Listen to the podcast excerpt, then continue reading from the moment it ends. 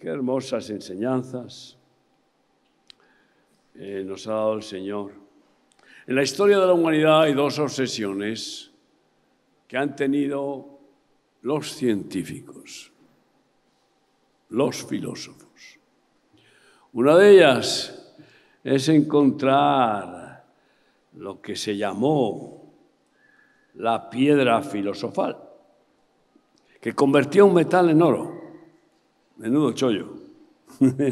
Se creían que podían conseguir transformar el cobre en oro o el plomo en oro. Nunca lo consiguieron, pero hoy la tecnología de los cambios de los átomos y sus combinaciones se puede transformar plomo en oro, pero el costo es tan alto que Valdría mucho más hacerlo que lo que valdría el oro. Y por eso no lo van a hacer. El otro intento desesperado es la panacea. Es decir, esa medicina que lo cura todo. Él cura todo. Los charlatanes eh, siempre andaban vendiendo esto lo cura todo, esto lo cura todo, no curaba nada se acaso producía ardor de estómago, pero el oeste se llenaba de gente, de, se llenaba de, de charlatanes vendedores del cúralo todo. Y políticos que dicen, nosotros vamos a curarlo todo y vamos a hacer felices a todos. Pobres pero felices, esclavos pero felices y sanos. Con una medicina controlada por el biochip, para que tengas tu, tu médico personal las 24 horas del día, que te mide eh, la temperatura de tu cuerpo, que te mide, pues eso, el índice de azúcar, todo. ¿eh? Y así, en cualquier momento que haya una alarma, ¡pumba! Salta el diagnóstico y, y, como es una medicina personalizada, el producto adecuado que lo cura todo. Pero que serán muchos productos diferentes. Mentira. Son ilusiones de los megalómanos de la historia, tanto filósofos como científicos, como políticos o como religiosos. Y, sin embargo, tenemos a un doctor. No es honoris causa. es, no solo es honoris causa, no, no, no. Es el doctor absoluto que sí que cura todo, el cuerpo, el alma y todo lo que el hombre padece. ¿Se llama? ¿Se llama? ¿Cómo? Uy, qué flojillos estáis hoy, estáis cansados. Y bueno, eh, entre las armas espirituales que se han sido muchas, que se han mencionado y que todas se complementan, pues eh, he podido compartir sobre dos, la oración y la fe. Y hoy quiero hablar del amor. Porque hay tres armas divinas que son inseparables, ¿eh? que son indiscutibles, indispensables, que deben de estar operando en los hijos de Dios que quieren aprender humildad. Los que no quieren aprender humildad, los que no están dispuestos a humillarse, ninguna de las tres tendrán. Ninguna porque Dios da gracia al humilde, como hemos oído. Y bueno, me gustaría empezar para hablar del amor con un versículo, Juan 13, 34. Un mandamiento nuevo os doy, que os améis unos a otros como yo os he amado. El antiguo era amar al prójimo como a sí mismo, cosa que es totalmente milagroso, imposible. Pero el que quiere amar al prójimo como a sí mismo recibe el poder del Espíritu para conseguirlo. Sin embargo, ese mandamiento que es imposible para el religioso, es imposible. Yo no sé qué hacen los ortodoxos judíos, los, bueno, los religiosos de las religiones cristianas y todo esto, para poder realmente tragarse esa palabra y no reflexionar. Si no lo consigo, si no lo consigo, si es imposible. Claro que es imposible.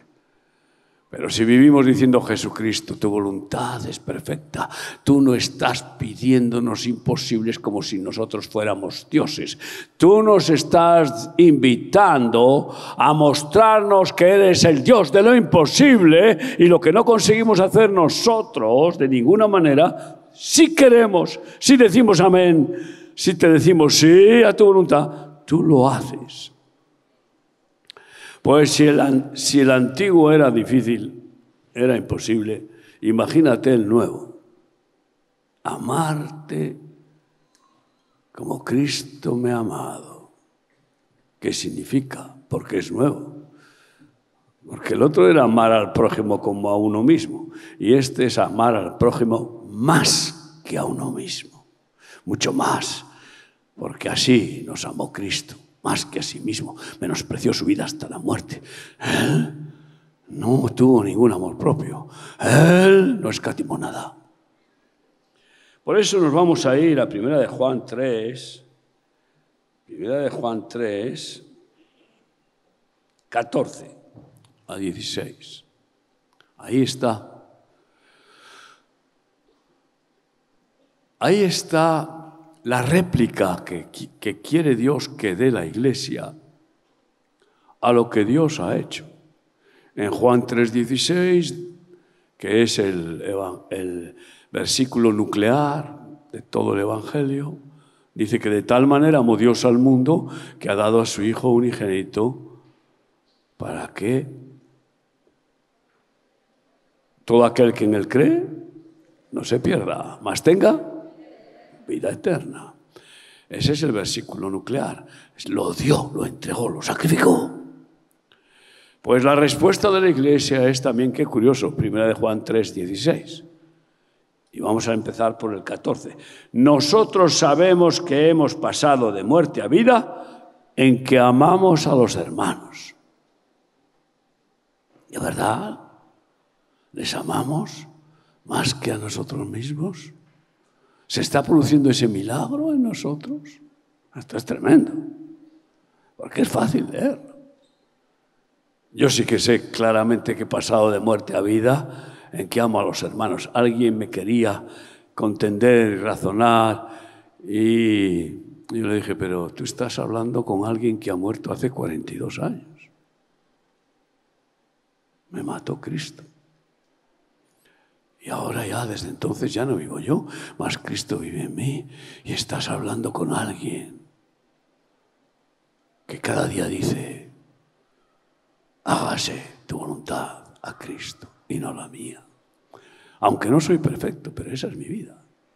Y por tanto, no contiendas con un muerto, porque no te voy a responder con mi vieja naturaleza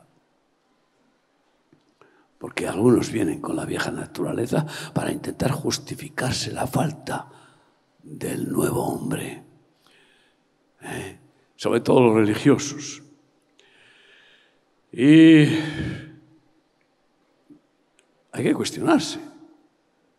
leer y pasar la página no son ni los leedores, ni los habladores, ni los oidores, ni siquiera los escritores de la palabra, sino los hacedores. ¿Lo hacemos? ¿Somos conscientes? Porque ahí está el cambio. El cambio de haber pasado de muerte a vida es que antes vivíamos en el pecado ególatra del orgullo, del egoísmo, de buscar lo mío. Primero yo. Primero yo, después mi familia, como una vez aquí en Madrid, que fue terrible lo que sufrí, cuando vi a un consejo de pastores que me llamaron para ayudar con nuestro ministerio a un evento con el cual no queríamos ayudar porque se iban a gastar en un día 300.000 euros para ese evento, nosotros, y que, y que querían que todas las iglesias también colaboráramos, aunque tenían dinero suficiente para hacerlo y, y lo pagaron ellos. Pero al final, como se estaban en aprietos, pues me pidieron ayuda y bueno, ayuda sí. Y fui a ese cónclave de pastores que organizaba todo y allí pude escuchar que, bueno, la familia primero. Digo, ¿cómo? La familia primero. Ahí está el problema de muchos pastores que no buscan el reino de Dios y su justicia porque primero buscan su reino familiar. Ahí está el problema de muchos pastores que no buscan el reino de Dios y su justicia porque buscan primero su reino denominacional religioso. Y me, me bueno, me, me, me airé, digo, ¿cómo puede ser? Miren, yo tengo que reconvenirles, Dios es exclusivo. Y Dios nos dice, primero yo, segundo yo, tercero yo y solo yo. Ay, qué fuerte. Así que los demás, cuando te, te llena el Espíritu Santo, no cabe ni siquiera tu mujer en la carne, ni tus hijos en la carne, ninguna, ninguna comunión tenemos con la carne, venga de donde venga. Así cuando se inauguró el templo de Salomón, no podían entrar ni los sacerdotes por la unción, la presencia de Dios. Y en esa forma de cumplir toda la Biblia en un mandamiento, que es amar a Dios con, ¿cómo? ¿Cómo? ¿Un poco del corazón?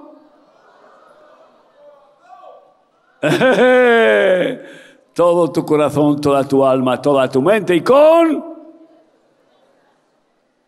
Esto es el resumen de la Biblia. Y, yo no lo entiendo. Cómo la mayoría no lo asume. Es exclusivo. Y en esa exclusividad resulta, ¿quién crees que ama más a tu mujer? ¿Tú o Dios? ¿Sí? ¿Quién ama más a tus hijos? ¿Quién ama más a, a tus nietos, a la iglesia, a tus hermanos? Pues en ese amor exclusivo, sobrenatural, imposible, pero que si estamos dispuestos a decir, lléname de tu amor y, vela para que yo no tenga amoríos sentimentales ni religiosos, pues en ese amor divino, exclusivo, te hace un buen esposo, que no puede serlo de ninguna otra manera, te hace un buen te hace que seas un buen padre y un buen hijo, un buen pastor, porque es Él, no, es, no eres tú. Tú y yo no podemos ser como Dios de ninguna otra manera. Y Él quiere que seamos a su imagen y semejanza. Pero le estorbamos, le estorbamos con nuestros con nuestras barreras sentimentales, con nuestras, eh, nuestros planteamientos, con nuestros compromisos terrenales, con, con las raíces en el mundo. Y no le dejamos que nos enamore a muerte, como Él nos ha amado a muerte, quiere que le amemos así. Y sigue leyendo. Hemos pasado de muerte a vida, lo sabemos, porque amamos a los hermanos y antes no les amábamos. ¿Eh? Pero les amamos en esa forma. El que no ama a su hermano permanece en muerte. Por muchos rezos, oraciones, cultos, por mucho que haga, permanece en muerte. El que ama a su hermano, pues eso, con, eh, con reticencias, con razonamientos, con con, eh, eh, bueno, pues acepciones o con, qué sé yo, con doctrinas o historias, permanece en muerte. Esto es lo que dice. Todo aquel que aborrece a su hermano es homicida. Eh, ahí es peor encima. ¿Y quién es el que aborrece a su hermano? El que lo rechaza cuando le ve en necesidad. Es una forma de, aborrecerle, no ayudándole a cubrir su necesidad Es como diciendo, mira, bueno, vete a la seguridad social, vete a la asistente social, vete a Caritas o vete a Remar.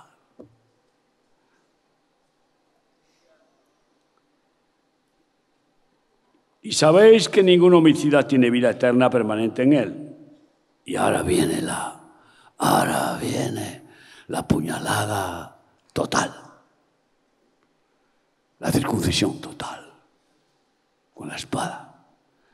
En esto hemos conocido el amor, en que Él puso su vida por nosotros, también nosotros debemos poner nuestras vidas por los hermanos, lo mismo que Él hizo.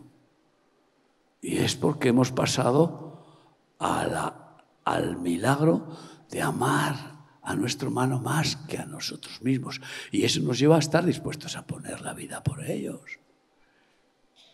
Y bueno, ¿eh? podrás bloquearte, dejar que se te mueva el cerebelo y, ¿eh? y, y, qué sé yo, la pituitaria. ¿eh? Pero está clarísimo.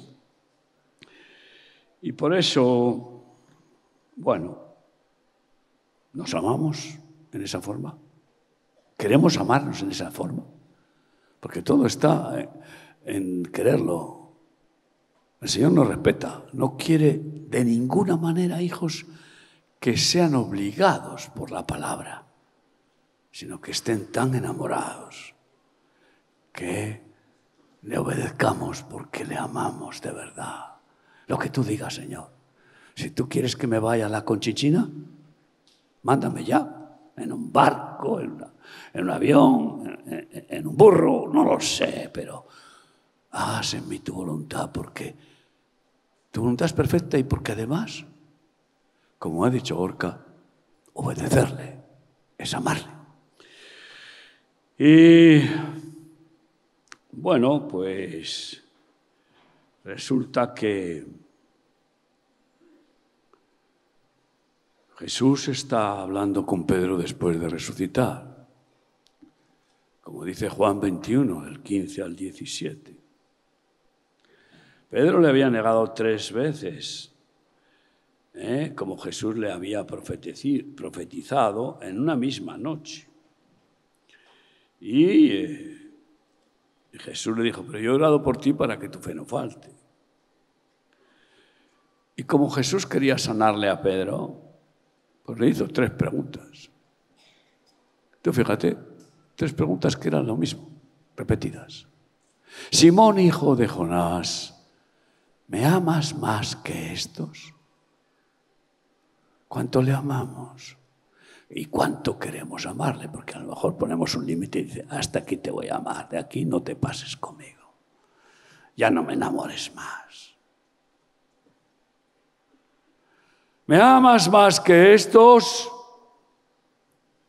Y él contestó, tú sabes que te amo. Y es verdad después de haber llorado y llorado, lo que dicen la historia de Pedro sobre Pedro, que se les, le salían, bueno, los ojos hundidos con unos moratones, yo qué sé, de llorar y llorar por su traición. Y Jesús le respondió, apacienta mis corderos. Ayer hizo un llamado a apacentar a los corderos, a los niños. Gracias a Dios que hubo algunas respuestas. Os doy las gracias de corazón por haber querido apacentar a esos pequeños, apadrinándolos. Apacienta a mis corderos. Si me amas de verdad más que los demás, demuéstralo. Los demás quizá no lo demuestran, pero tú demuéstralo dejando que mi amor pase a mis corderos y les des de comer. Les apacientes es darles pasto, comida, amor, paz y así siguió preguntándole la, segunda vez eh, y volvió a decirle la segunda vez, Simón, hijo de Jonás, ¿me amas? Pedro respondió, sí, Señor, tú sabes que te amo. Yo creo, ve a Pedro que empezaba ya a temblar, casi a echarse a llorar. Y le dijo, pastorea mis ovejas. Hombre, da la vida por las ovejas. ¿Quién es el buen pastor? ¿El que vive a costa de las ovejas o el que da la vida por las ovejas? A ver. ¿Cómo? Pero ¿quién da la vida por las ovejas? El que las ama más que a sí mismo. En el amor de Cristo, el buen pastor. Ah, pero si no lo estamos haciendo hay que pedírselo, que nos ayude a hacerlo. Y si una oveja tiene necesidad, y llama al pastor, ronca, coja, yo qué sé, turulata. Y el pastor dice, pero mira qué, inoportuna, si tengo el, campeón de fútbol hoy. O si tengo, madre mía, tengo una comida. Ese pastor deja todo, ni se cuestiona, va como un loco a buscar a la oveja. Y aquí en las en muchos, en muchos ministerios pastorales se va una oveja al mundo y, bueno, allá, él. Ah, ah. Como decía mi abuelo, ah, que es igual, ah, que es igual. Mi abuelo no, el, el, padre, mi, mi, mi, suegro, haciendo un chiste, que iba en el tren y la ventana estaba abierta. Y entonces eh, el otro que estaba al otro lado del asiento, dice, entra mucho frío, cierra la ventana. Y el, que estaba al lado de la ventana dice, ¡ah, que es igual! ¿Cómo que es que es igual? Y entonces, enfadado, subió a la ventana, no tenía cristal. Ay, lo repetía este, este hombre repetía el chiste. Pero es que algunos dicen, bueno, él sabrá, ya es mayorcito. Jesús iba a buscar la oveja perdida. ¿Cuántas veces insisto a nuestros pastores? ¿Cuántas almas se han ido? ¿Cuántas ovejas se han descarriado?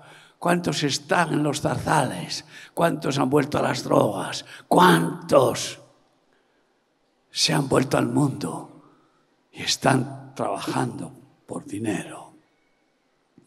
¿Cómo no vamos a buscarles? Yo siempre estoy atento a ver a quién le clavo una puñalada y le digo, pero oye, ¿por qué has dejado a Cristo Jesús? ¿Has encontrado algo mejor? Ofrécemelo. Si has pillado algo mejor, venga, dime. A ver, yo, yo quiero lo mejor. Pastoreo a mis ovejas. Le dijo la tercera vez, Simón, hijo de Jonás, ¿me amas? Pedro se entristeció de que le dijese la tercera vez, ¿me amas? Y le respondió, Señor, tú lo sabes todo, tú sabes que te amo. Jesús le dijo, apacienta mis ovejas, siempre lo mismo, da tu vida, da lo que tienes, da lo que yo te doy que des, porque todo es mío. Hermanos, hechos son amores y no buenas razones. Y yo pregunto, por ejemplo, hoy me ha venido un joven que conocí cuando era adolescente, que estaba en nuestro ministerio, viviendo en nuestro ministerio casi desde que nació, y que era muy rebeldillo, pero que, bueno, quería seguirme. Con 13, 14 años eh, quería ser como un escudero mío, un paladín, ¿eh? muy impetuoso y muy... Y bueno, pues le ministré algo, pero no mucho, claro, porque estaba en otra ciudad. Y me viene a saludarme, a ponerme el brazo encima del hombro y decirme, ahora ya soy más mayor, ya no soy aquel joven revoltoso, rebelde, y ahora ya he madurado, y estoy en Ángeles de la Calle, estoy no sé qué. Viene, viene como a mostrarme un amor especial. Y le digo, ¿y dónde estás? Estás sirviendo al Señor. Bueno, tú sabes que me fui a los 17 años. Ah, pues no lo sabía. Llevaba eh, cuatro o cinco años fuera y digo, ¿y, eso es lo que me amas? ¿Eso es lo que me amas? Que te has ido eh, por amor al mundo, a tu independencia y con unas ínfulas de ambición de un superhéroe del Evangelio, como queriendo mostrar su, su ministerio especial. Y hay muchos que quieren mostrarme que me aman que están agradecidos al ministerio y al Señor porque pues salvaron su vida, su familia, en fin, recibieron las mayores bendiciones de su vida en este ministerio. Y esos son los que más se esfuerzan incluso en decirme que, que aman remar, que aman remar. Digo, ¿ah, sí? Tanto lo amas que lo desprecias, que lo dejas, que cuando te necesita te marchas. Así que me, me airé un poquito y le dije, mira, antes eras un adolescente rebelde, ahora eres un adulto rebeldísimo, mucho más rebelde que antes, que buscas lo tuyo. Hermanos, ¿Cómo demostramos que amamos? Pues si tenemos gratitud, si queremos estar con aquellos que nos han amado y han dado la vida. Y en definitiva con Cristo que está con ellos.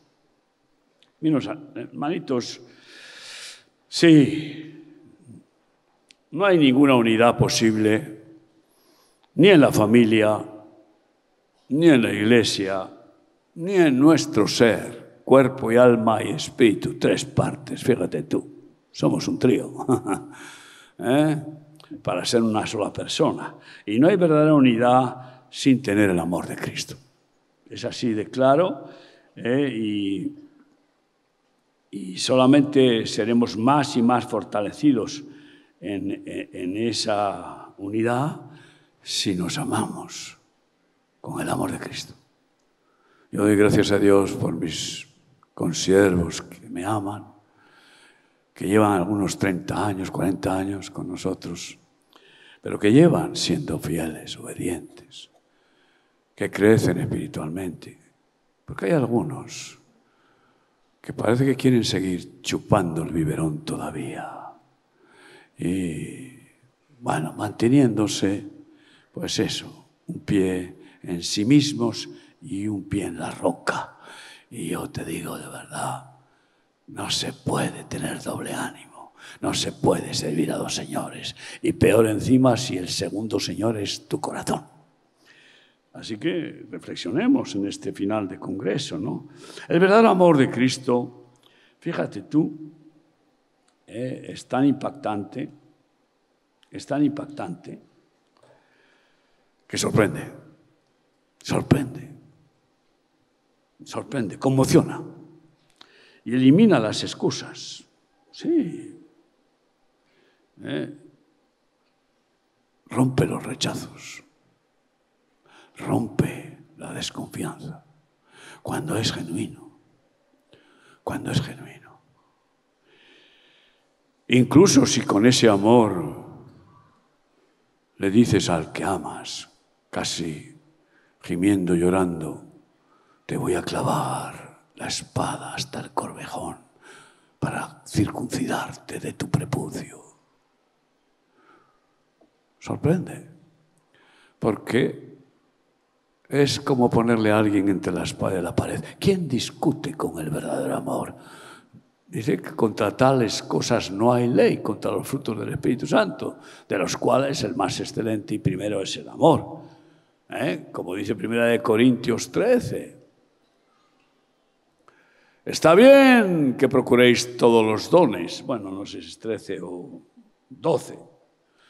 12.31 dice, procurad todos los dones espirituales, los dones mejores espirituales, pero yo os mostraré un camino más excelente. ¿Qué es? ¿Cuál es? El amor.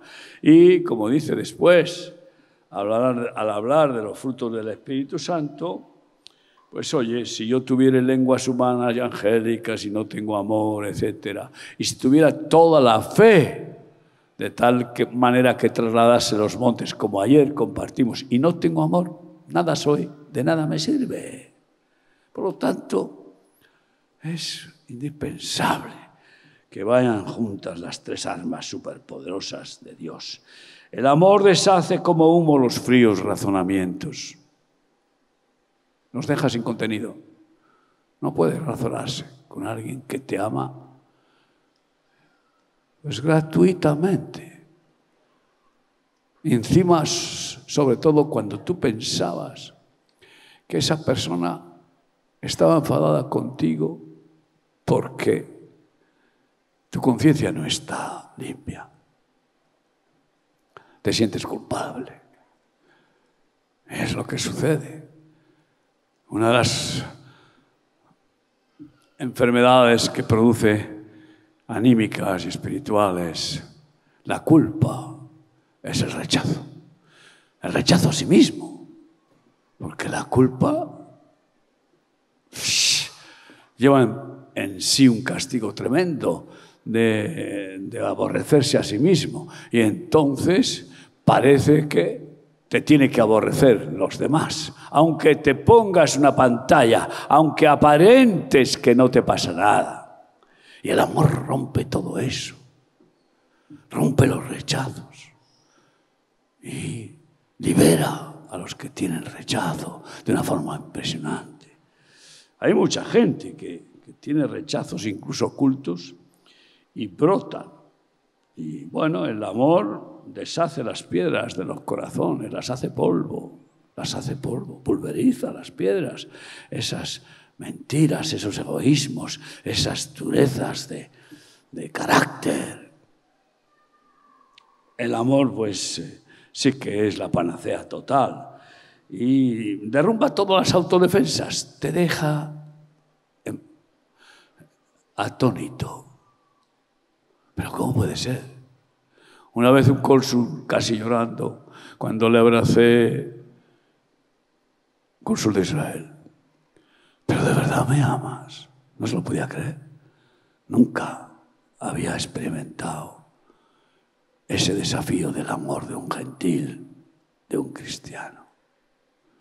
Y le abracé, ay amigo, si supieras cuánto te ama Jesús a través de mí.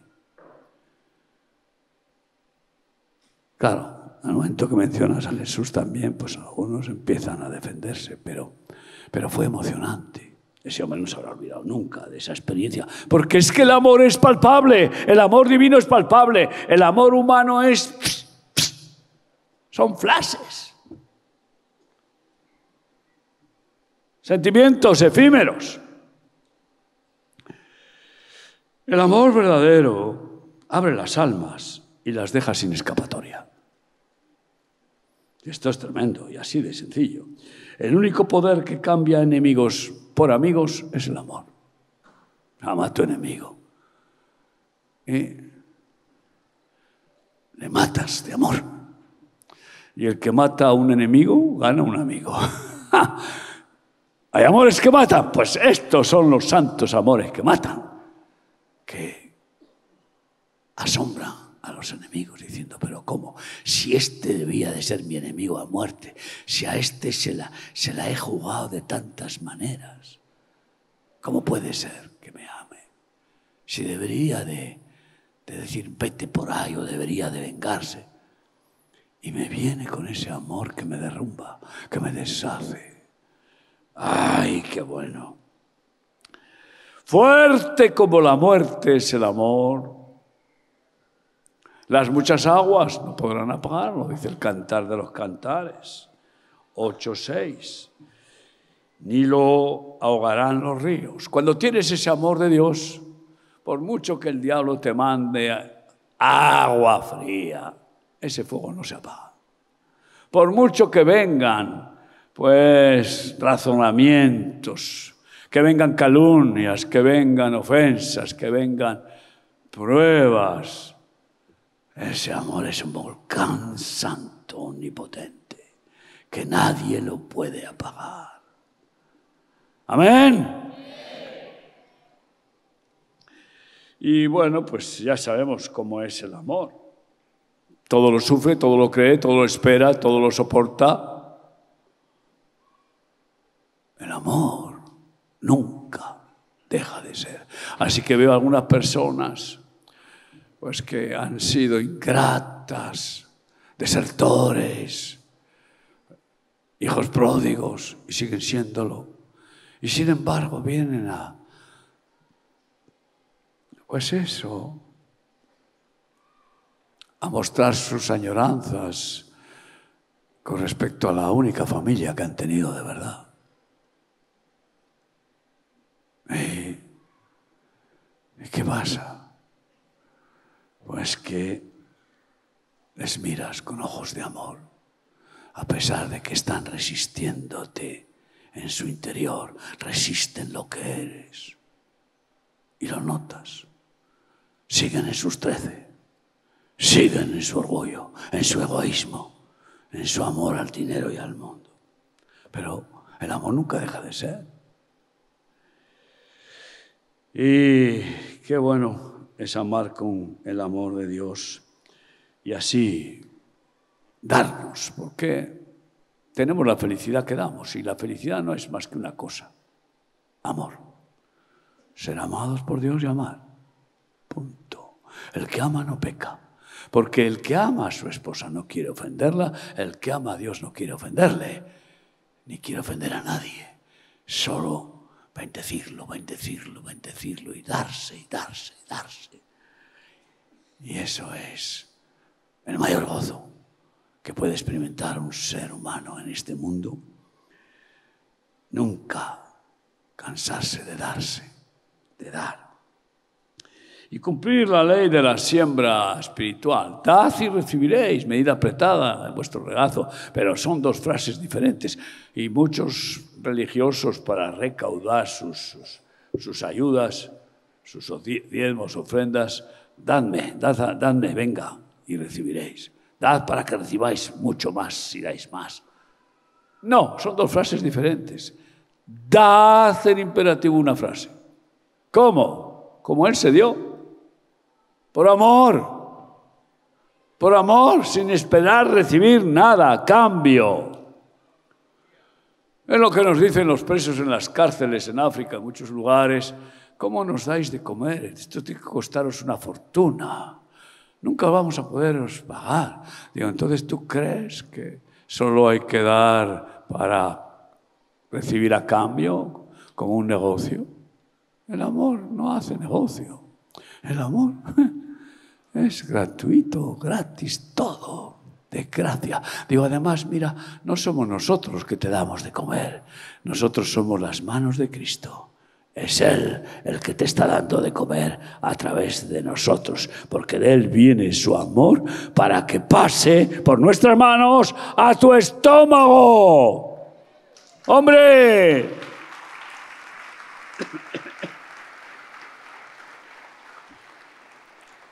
Y así por eso, pues Remarsos va en la santa locura de ir por todo el mundo y gastar y gastar y gastar fortunas. Mientras haya, hay que gastarlo. No se puede guardar el maná para el día siguiente. Baste cada día su afán porque cada día trae su propio mal.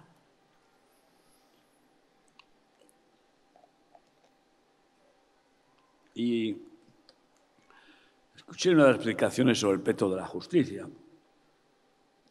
Esa nace del amor. Ese peto con las piedras preciosas de los diamantes que simbolizan la pureza, la pureza, santidad, con las otras gemas, rubíes, rojo sangre, que simbolizan el amor, amigo, sangre, sangre. Ay, Dios mío. Pues esas gemas, aún en la oscuridad, iluminan. Iluminan. Y dice Hebreos 1.9, has amado la justicia y aborrecido la maldad, por lo cual te ungió Dios, el Dios tuyo, con óleo de alegría más que a tus compañeros. ¿De dónde nace el gozo verdadero? Del amor. Por eso va en este orden los frutos del Espíritu, amor, gozo. El gozo nace del amor. El que no ama con el amor de Dios no puede tener el gozo divino, es imposible. El que ama religiosamente, sentimentalmente, no tiene el verdadero gozo. Tiene una alegría emocional, si acaso, como muchos que van a las misiones con nosotros a hacer un voluntariado y se sienten reconfortados de ver con qué gratitud reciben sus servicios y vuelven impactados, emocionados. Pero la mayoría, y he visto en tantos años que llevamos Desde que empezamos con los 10.000 refugiados que dábamos de comer al día en Grecia, no sé cuántos años han pasado ya, la mayoría no vuelve, no vuelve, porque eso les desafía mucho. Les desafía, porque se dan cuenta que amar un rato y luego abandonar a los amados, dejándoles que sigan sufriendo, padeciendo, ¿qué amor es ese? El amor nunca, nunca deja de ser. Dios hermanos, esto es un amor ágape. Esa palabra que significa total, a muerte, sin límites, sin, sin precio, que significa darse. Amar es dar y darse. Y bueno, pues antes de terminar, quiero leer también el Salmo 91, 14 a 16, que dice así.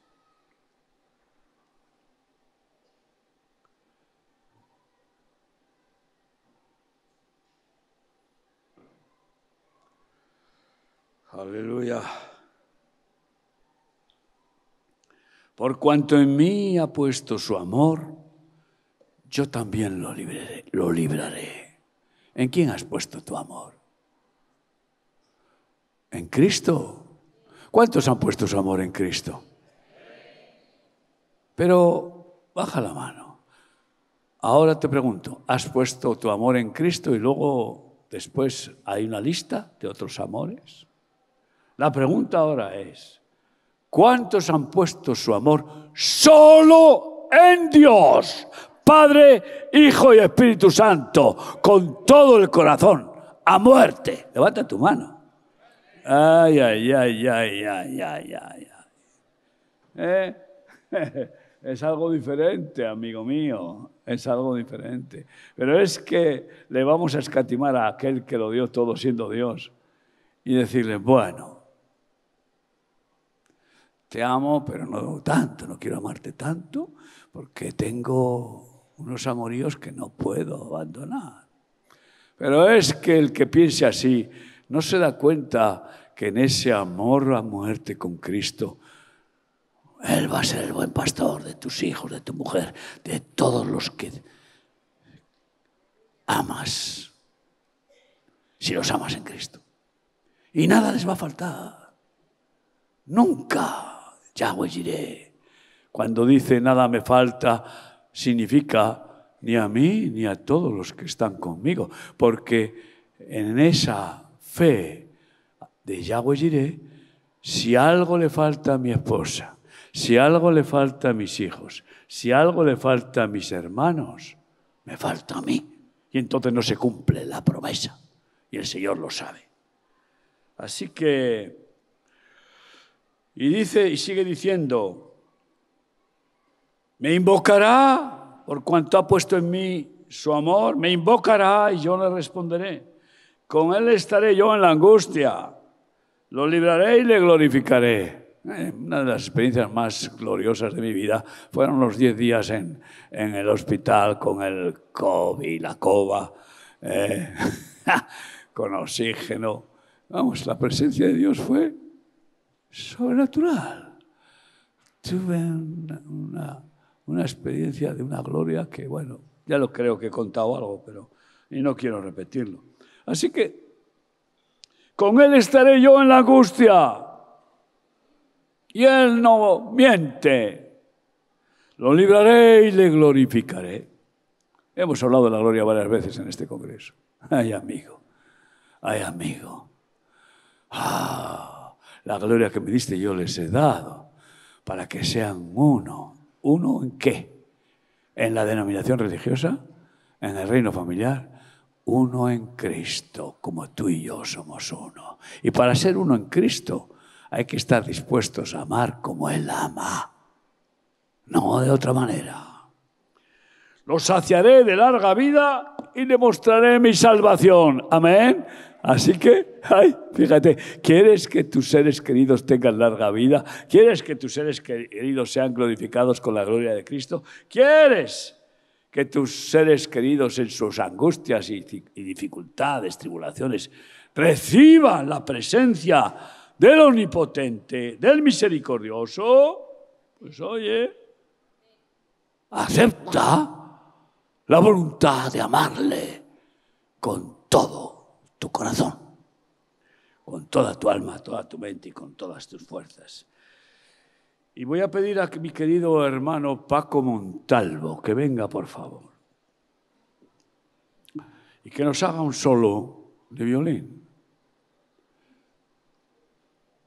Eh, de forma extraña, el Señor nos está uniendo en un amor, en un romance inesperado, espiritual, eh, que no vamos tampoco a hablar, un amor de fe, de, de comunión en Cristo. Y les presento a este querido siervo de Dios con su violín. que les va a tocar un solo, nos va a tocar un solo de música por amor a Israel. Por amor a Israel. Porque yo no he terminado de meter puñaladas, quiero meterte la última puñalada esta mañana. Hasta el corvejón. Ayer, bueno, pues vamos a ver. Adelante.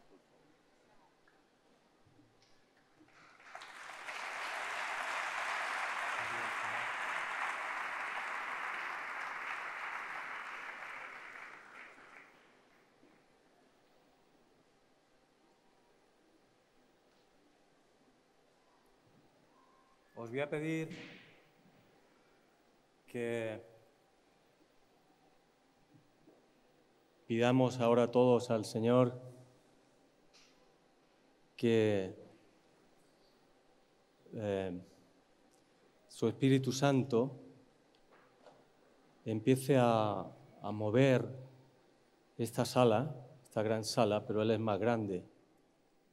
Os voy a pedir que como dice Miguel y los hermanos que han estado aquí alabando y adorando al Señor, os voy a pedir a todos que toquéis el violín, porque todos tenemos que ser instrumentos del Señor y este instrumento que tengo aquí puede ser nuestro instrumento.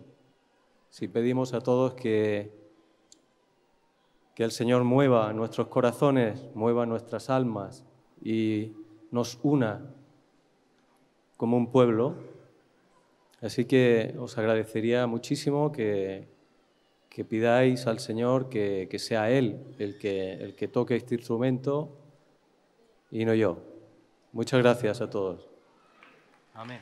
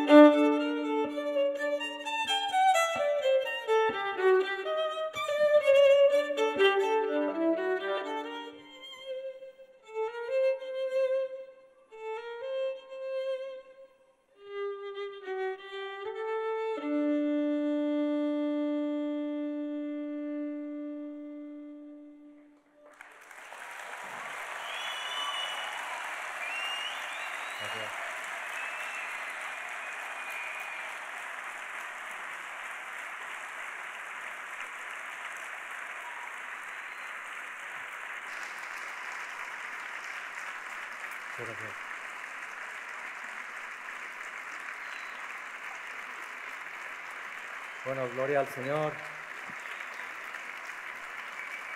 Bueno, estos aplausos son para Él, que nos inspira y, nos usa.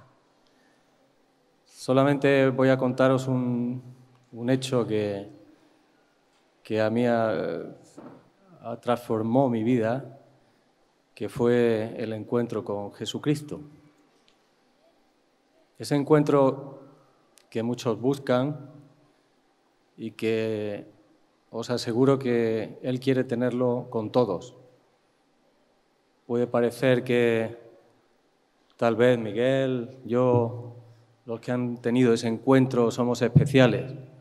No, no, no somos, no somos especiales, ni mucho menos. El Señor está esperando usarnos como un instrumento y solamente tenemos que humillarnos ante Él, decirle que sin Él no podemos vivir, darnos cuenta que, que esta vida es un, un, instante y que el único y verdadero propósito de, de toda vida del ser humano es conocerlo a Él porque si no lo conocemos, aunque viviésemos 120 años, no servirían para nada.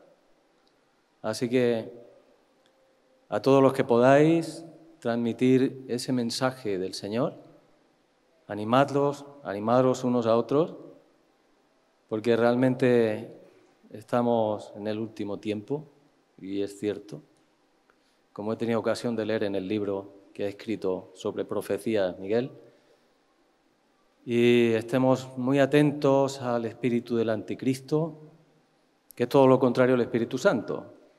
Es todo aquel que miente, es que invade toda la sociedad, bueno, ya no digamos de la política, porque eso ya es algo que, que, está evidente, ¿no? Así que estamos entrando y se está manifestando ese espíritu del anticristo y tenemos nosotros que ser luz y que no prevalezca la tiniebla que trata de, llenarlo todo, ¿no?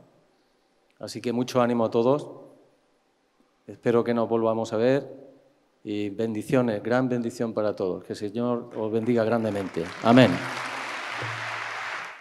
Todos queremos tener auténticos hermanos en Cristo y auténticos amigos. La única manera es que nos amen así, pero que también nosotros les, amamos, les amemos como Cristo nos ama. Y yo sé que ahora pregunto y digo, ¿cuántos aquí aman a Israel? Levanten la mano. Miren, miren, ¿cuántos? Uh, claro, el Señor nos ha usado para derramar ese amor por todos los medios de comunicación, nuestras predicaciones, nuestros viajes y nuestros viajes. ¿Y cómo lo puedes demostrar? ¿Cuándo hay que eh, dejar que el Espíritu de Dios aumente la santa adrenalina del amor de Cristo? Pues cuando hay necesidad, cuando más necesidad.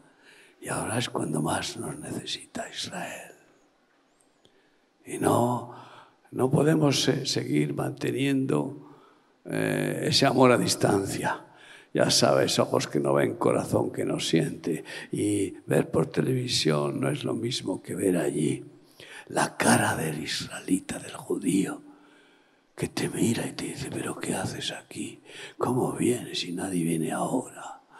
Pues mira, porque quiero manifestarte el amor de Jesucristo, el judío Jesús, que ha puesto en mí por ti. Y por eso venimos. Y venimos con una palabra de Pablo, judío. Venimos a decirte, Primera de Tesalonicenses 2.8, tan grande es nuestro afecto por vosotros, que hubiéramos querido entregaros no solo el Evangelio de Dios, sino, también nuestras propias vidas, porque habéis llegado a sernos muy queridos. Miles y miles, quizá millones de evangélicos han querido llevar el Evangelio a los judíos y han fracasado. Porque no han querido darse por ellos. Solo esa primera parte del versículo. No solo que venimos a daros el Evangelio de Jesucristo, no, no solo venimos a que os cambiéis de religión, que yo no quiero que nadie cambie de, religión, yo quiero que todos sean liberados de cualquier religión, porque no hay ninguna religión que salve. Solo Jesucristo salva. Ya está bien de religión, vida y vida en abundancia. Libres. Pero no vamos a hacer prosélitos. Vamos a decirles, ¿nos habéis llegado a ser tan queridos que aún nuestra vida estamos dispuestos a daros? Y, claro, no vamos a ir a agarrar metralletas y bombas para luchar en su ejército, pero sí vamos a ir, si acaso incluso si fuera necesario, a llevar el maletín médico para curarles, o a consolarles, confortarles y darles comida. Ahora estamos preparando un contenedor de juguetes nuevos para los hijos huérfanos de los 1.400 que murieron, asesinados por Hamas. Y como cada judío tiene varios hijos, pues no sé cuántos huérfanos han dejado. Nos lo ha pedido un ministerio que tiene una relación especial con, la embajada de donde está y nos ha pedido ayuda. Podéis conseguirnos juguetes para enviarles. Y lo estamos haciendo. Está en Barcelona preparándose el contenedor.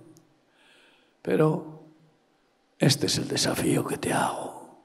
Has dicho que amas Israel. Lo dices y lo dices. Pero aquí hay muchos que nunca han ido a Israel.